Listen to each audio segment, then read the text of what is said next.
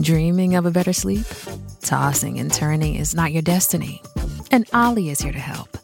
Ollie invites you to sink into sweet, sweet slumber to improve your mental and physical health and overall wellness. More than just melatonin, Ollie's ingredients help you unwind your mind for a delightfully dreamy drift off. Sleep is on the way at Ollie.com. That's O L L Y.com. Making everyone happy on vacation isn't easy, but you know what is? Going to Aruba.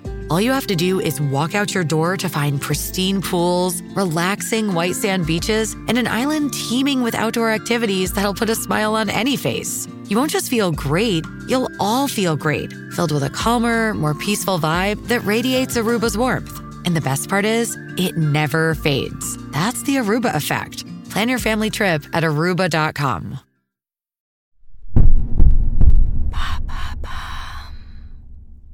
Qu'est-ce que la hustle culture? Merci d'avoir posé la question.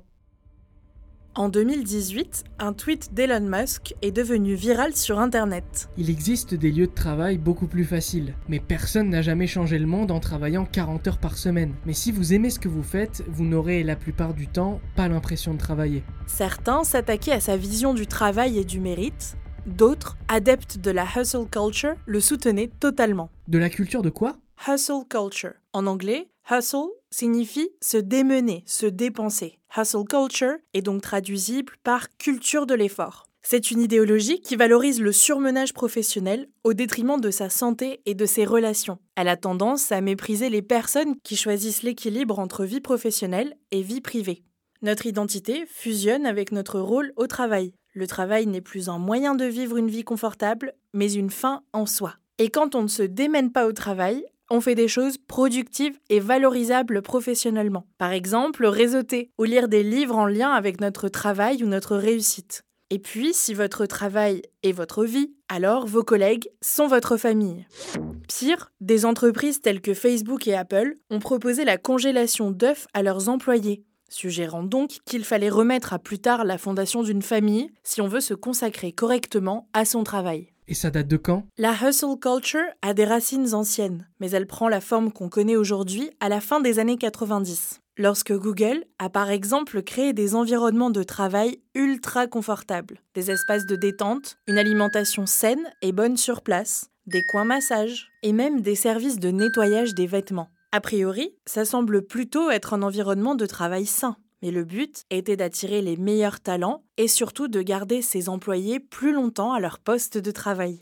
Dans le New York Times, David Heinemeier Hansen, cofondateur de Basecamp, une société de logiciels, et auteur du livre It Doesn't Have to Be Crazy at Work, ou Arrêtons de bosser comme des fous, déclare La grande majorité des personnes qui prônent la hustle mania ne sont pas celles qui font le travail réel. Ce sont les managers, les financiers et les propriétaires. Il explique que les données montrent que le travail acharné n'améliore ni la productivité ni la créativité, mais que les mythes sur le surmenage persistent parce qu'ils justifient l'extrême richesse créée pour un petit groupe d'élite technologique. Il prône la création d'entreprises au rythme plus sain pour les employés. Est-ce que c'est en train de changer? De plus en plus de personnes se positionnent contre cette façon de voir le travail, notamment depuis la pandémie. Les nouvelles générations se retrouvent dans des situations plus précaires, avec des emplois temporaires et instables, malgré le dur travail fourni. Dans le New York Times, Aiden Harper, créateur d'une campagne européenne de réduction de la semaine de travail, appelée semaine de 4 jours, estime que la hustle culture est déshumanisante et toxique. Elle crée l'hypothèse que la seule valeur que nous avons en tant qu'être humain est notre capacité de productivité, notre capacité à travailler plutôt que notre humanité.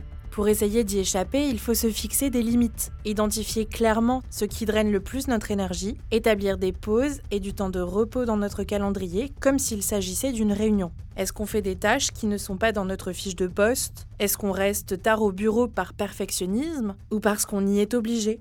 Voilà ce qu'est la hustle culture. Maintenant, vous savez, un épisode écrit et réalisé par Antonella Francini. Ce podcast est disponible sur toutes les plateformes audio. Et si cet épisode vous a plu, vous pouvez également laisser des commentaires ou des étoiles sur vos applis de podcast préférés.